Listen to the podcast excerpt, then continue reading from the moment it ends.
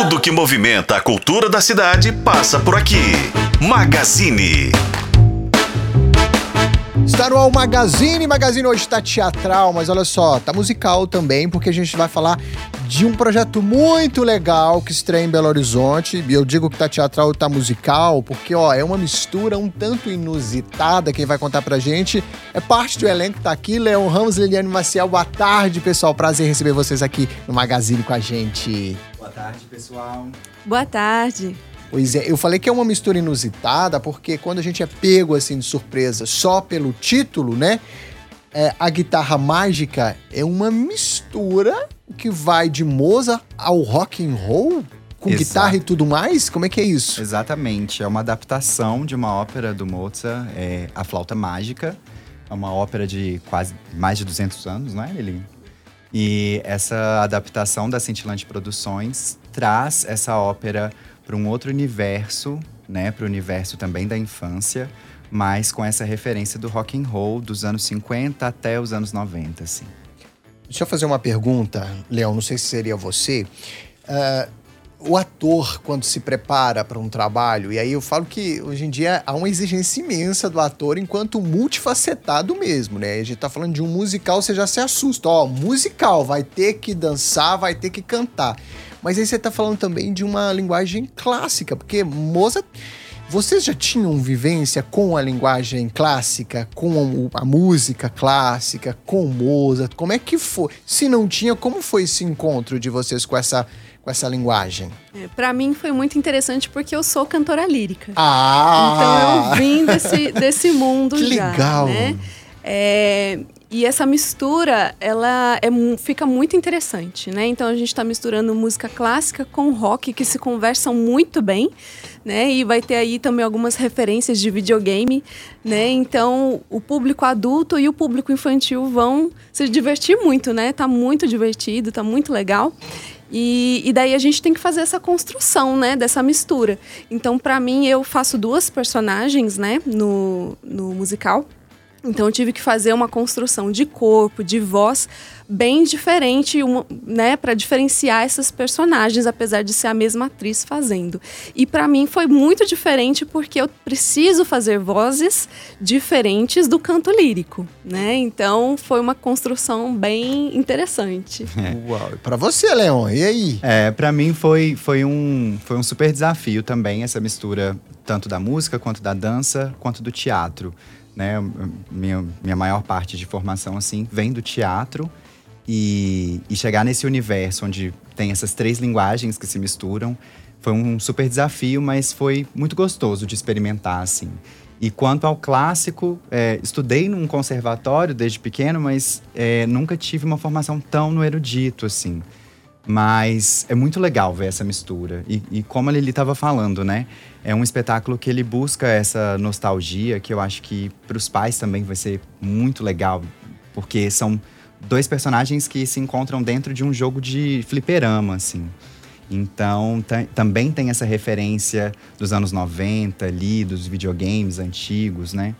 É, então essa mistura toda cria um universo muito diferente e muito gostoso de, de assistir, assim. Muito bom. Falando em diferença, Liliane, é muito diferente a gente pensar no canto gregoriano, erudito, clássico, como a gente queira chamar, para o que seria só um musical de rock, uma escola do rock, por exemplo, da vida, é muito diferente no, no, no aspecto da preparação, do estudo, do que você está fazendo. Como é que é? É bem diferente, né? Os ajustes vocais que a gente tem que fazer são bem diferentes, né? E a preparação corporal também, né? uhum. né? Porque a gente, no musical, a gente se movimenta o tempo inteiro, a gente dança o tempo inteiro, né? Então, é, o que requer da gente fisicamente é bem diferente. Geralmente, talvez, vou falar bobagem aqui, mas no canto erudito e gregoriano e etc e tal, geralmente você tá parado, né? E pouco, pouco provável que a gente vai ver alguma apresentação de, de uma música, de, de uma sei lá, sacra, por exemplo, que as pessoas estão se movimentando. Sim. Juntar tudo isso em cena. Até mesmo na ópera, né, que é mais teatral, é tem bem menos movimentação, né? Então, é, a preparação física é bem diferente e os ajustes vocais também são bem diferentes. Você, talvez para você, é, Leão, menos para você, vocês estudaram um pouco de Mozart? Eu digo porque a história de Mozart geralmente é, é, muito. tem muitas peculiaridades e tal. É, e no caso de vocês estudando um pouco da história de Mozart, o que, que mais chamou atenção, assim, eu acho, se deparar com a obra dele? é, eu acho que dentro do nosso processo a gente passou também por esse, por esse lugar da pesquisa da, da obra original, principalmente porque a ópera, a flauta mágica, ela tem um simbolismo muito grande é, dentro do, do que o Mozart considerava filosófico, né? Tem uma, tem uma grande parte que, que trata muito do- da maçonaria, de outras coisas que na pesquisa dele, né, na construção da, da, da narrativa dele, é muito presente na ópera original, né? Então, para a gente também entender esse universo, eu acho que foi muito importante desde o início. é, dentro do processo a gente também pesquisar o que foi a, a ópera original antes de entrar nesse processo de criação. Porque também foi isso, foi um processo de criação do zero, né? Então a gente acompanhou desde o início como que iria ser feita essa adaptação para guitarra mágica, né? Então a gente foi vendo passo a passo, desde a composição de cada música, né? É, e também da dramaturgia e da construção de toda a cena. Então foi muito legal de ver isso desde o início e acompanhando com o que já foi feito na, na obra original, né? Eu, eu imagino, quando vocês dizem que os pais também acabam se encantando, eu imagino que uma. talvez um ponto de, de curiosidade, ou que seja ali onde a gente fica mais extasiado, é a curiosidade de ver, às vezes, algum clássico do rock. Aí a gente tem. Pelo que eu vi, tem clássicos nacionais e internacionais, que vão de Legião, de Cazuza a Led Zeppelin, por exemplo. Talvez para os pais, é, eu digo para os pais porque as crianças não têm esse acervo, essa informação. Mas e como fica a roupagem, né? A adaptação? Vocês também tiveram essa coisa da curiosidade? Falaram, nossa, olha como ficou Led Zeppelin aqui. Rolou isso com vocês também? Foi uma surpresa ver o resultado dessa roupagem em um clássico? E se rolou, qual foi para cada um de vocês? É, com certeza. A, a ópera Flauta Mágica, ela é muito icônica, né? É uma das óperas mais feitas pelo mundo todo, né? E a gente fazer essa adaptação, né, para o musical e fazer essa mistura, né, é, foi muito complexo, né? Porque a gente, é, a ideia é apresentar é, essa parte da arte, né, para as crianças e para os adultos que não conhecem, né? Então, ela, por exemplo, tem uma, uma personagem muito icônica que todo mundo conhece, que é a Rainha da Noite, né? Todo mundo já ouviu alguma vez na vida a, a música da- dessa personagem, né?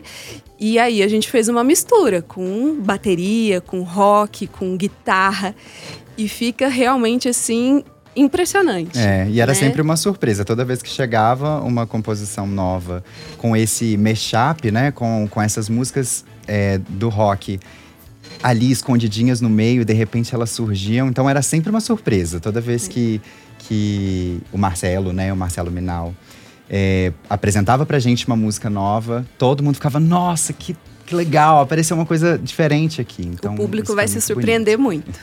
E como que é o processo? Primeiro vocês é, é, fizeram o estudo né, da, da obra ou do que está tá por trás. Às vezes quem assiste nem sabe que você passou por aquele lugar, mas está ali porque fez parte do processo de vocês.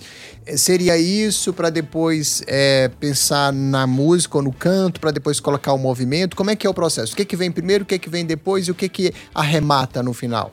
Eu acho que é uma tríade mesmo. As coisas foram, foram fluindo juntas, né? Do corpo, da voz e da cena. Eu acho que as três coisas foram, foram sendo construídas juntas. Mas eu acho que antes disso, tem, te- teve um primeiro momento dessa pesquisa da obra original, com já com as primeiras adaptações de dramaturgia, e depois isso foi tomando forma. Mas o trabalho de corpo, voz e atuação, ele é sempre numa tríade, né? Temos profissionais específicos, diretores específicos para cada área, mas todos tentando alinhar, né, o desejo de cada um dessa cena para que isso vá funcionando junto, porque no final tem que estar tudo junto mesmo, né? Boa. E é, eu costumo sempre fazer essa pergunta para um ator que está né, num processo de montagem. É, em algum momento você precisa é, cortar ali o, o- né, o cordão umbilical pros, com o seu processo de criação, porque você estreia, tá pronto, não tem como mexer muito mais. E aí fica. ah, e aí, uma vez que acaba a temporada depois, eu costumo dizer que fica um pouco daquele trabalho em cada ator. Que, que vocês tão, vão levar, assim, de todo o processo, de que vocês que tocaram mais vocês, assim, que mexeram mais? Não, Nélio, comigo foi ah, um, um, um, trecho da vida de Mozart, ah, foi amor. O que, que cada um vai levar desse trabalho pós-temporada? Bom, eu acho que para mim foi o processo como um todo da da equipe como um todo, né, do nosso elenco, que são pessoas maravilhosas, pessoas muito incríveis e com muitos talentos, né? Então acho que passar por, por esse processo com todo mundo junto cria na gente também muitas outras referências. A gente vai buscando a referência do outro para conversar com a nossa. Então eu acho que para mim esse processo, o que eu vou conseguir levar é, é, são essas referências de todo mundo que eu estive por perto, assim. Para você, Liane. É. Então, para mim também, eu acho que a gente está muito feliz, o elenco está muito feliz, muito unido, então a gente vai sentir um pouco de falta disso, sabe? E essa, essa criação que a gente fez nesse processo todo, né, é, de, de buscar referências e, e características para cada um, assim, depois a gente vai sentir um pouquinho de falta, né? Sim, com certeza. Boa. Antes da gente encerrar, vamos falar um pouquinho cenicamente como é que foi concebido. A gente está falando aí de um elenco, são, são 10 pessoas, é isso? 10 atores em cena. É, como é que. Quais soluções, assim? Tem jogo de luz, tem projeção. E, claro, o figurino também está contextualizado de uma, numa época específica. Fez uma brincadeira ali com os autores das músicas também que que gente, como que a gente pode imaginar aqui para se sentir aqui curioso para ir lá conferir? É, o cenário ele vai ser todo virtual, né? É, com um telão de LED, assim, que vai passar toda essa ideia do videogame. É, os figurinos conversam com esse cenário, então vai ter é, grandes cabeças pixeladas, assim. Então... Tem muita troca? Você tem troca Eu que tenho. você faz é. duas, né? Eu não, meu personagem Graças a Deus. Ele vai ter um Alguns atores só. trocam bastante de roupa. É, mas é, alguns atores vão. vão né, algumas atrizes, na é. verdade, né? São mais as, as meninas. É, e tem essa, toda essa percepção do, do pixelado, do videogame desse, desse lado nostálgico do videogame dos anos 90, assim. É, os efeitos musicais também, Sim. né? Vai ter alguns efeitos lá de, de luz, né? De, uhum. de fumaça e tal. Vai ser tudo nesse universo do, do videogame, né? E a gente vai ter uma orquestra e uma, e uma banda ao vivo, né? O que traz aí muito mais emoção para nossa concepção ali, né? Sim. E deve ter uma, imagino que tenha mais uma pitadinha de dificuldade ainda, porque rock é, é muito exterior. A, a, a, questão do rock é muito visual, né? Tem os penteados, vai ter também os penteados, por exemplo, referência ao movimento punk que flerta ali com rock, vai ter tudo isso também? Sim, nas cores, né? Uau. né? É, o Rica, que foi o nosso figurinista, ele, ele pensou também muito nesse universo tanto pixelado quanto do rock e tentar mesclar essas duas coisas. É, não um rock é, tanto pro heavy metal, mas mais esse rock talvez dos anos 80 ali, meio glam, assim, bastante cor. Então eu acho Coisa que, meio Elvis também, é, talvez. também é, traz é. um pouco do Alguns Elvis. personagens teve referências, né, em alguns artistas, então isso também vai estar em cena, Sim. né, vai ser perceptível. Então é isso, é também pensado muito para atrair esse público infantil também, né? A gente sabe que é, as crianças têm um lado visual muito forte, né? Então, é, então vai ser tudo muito colorido, muito colorido. com muito visual para atrair a atenção das crianças também. Muito bem.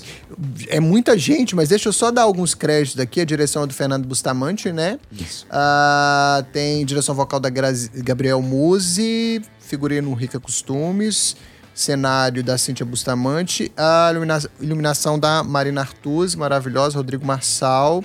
Uh, tem também tem perucas aqui também da Luísa Pacheco, aderecista é. Paulo Viana. Pessoal, vamos fazer o convite oficial todo mundo que está acompanhando a gente então para conferir, porque é, só de conversar com vocês a gente fica viajando aqui, né? É um grande espetáculo. Olha, esperamos todos vocês levar a família inteira, porque é um espetáculo para toda a família. É, quando eu mando para minha família, eu sempre falo, né, para os meus amigos, eu sempre falo, gente, leva seu sobrinho, seu filho, ou se não tiver, leva sua criança interior, que eu tenho certeza que vocês vão se divertir. Então a Guitarra Mágica vai estar no Cine Teatro Brasil Valorec nesse final de semana, sábado às 18, 18? isso, e domingo às 17 horas. É, e os ingressos estão a preços populares, gente, então não perca, tá? É, no site da Cintilante Produções e também na bilheteria do Teatro do Cine Brasil Valorec, tá? Imperdível mesmo para quem gosta de rock, para quem gosta de clássico, para quem gosta de videogame. Tá muito divertido.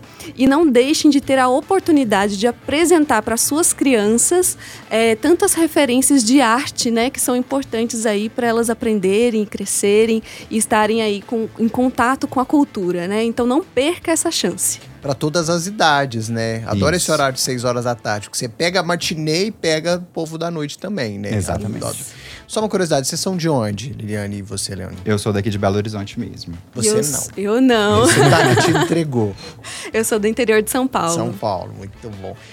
Desejo muito sucesso nessa, não só nessa passagem, nessa temporada, mas a, a proposta é maravilhosa. Então, vida longa a carreira de vocês e a esse trabalho, com certeza. Muito obrigada. Muito obrigado. Bom, agora 3 horas e 33 minutos, a gente vai para o intervalo comercial. Mas antes, claro, a gente não poderia explorar duas estrelas de, do musical brasileiro como vocês. Então, o Leão e a Liliane preparou para a gente aqui uma palhinha do, desse trabalho maravilhoso, a guitarra mágica que pode ser conferida neste final de semana lá no Cine Teatro Brasil Valorec. E lembrando que logo depois do intervalo, daqui a pouquinho, o Renata Brita de volta, porque tem muito F5 por aqui ainda, mas a gente vai ficando por aqui. Vamos para o intervalo comercial, então, com a guitarra mágica, com eles, Leon Ramos, Leliane e Maciel. Por favor, nosso operador Henrique com vocês. Obrigado, pessoal.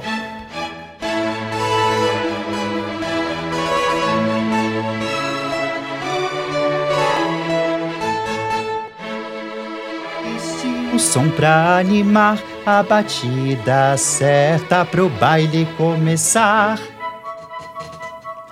Toca esse hit pra geral dançar. Põe nessa playlist um som animado e na batida certa. Ninguém fica parado pra divertir, vai sacudir vai divertir e o seu plano funcionou.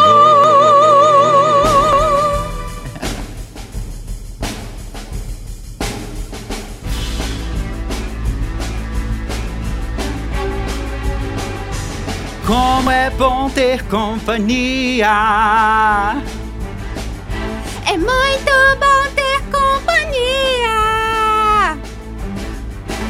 Papapague, papapague, na mesma dança e no mesmo passo.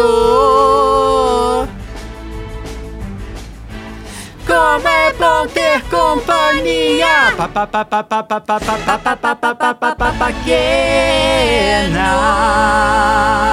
Daqui a pouco tem mais notícias do Portal o Tempo, aqui no F5.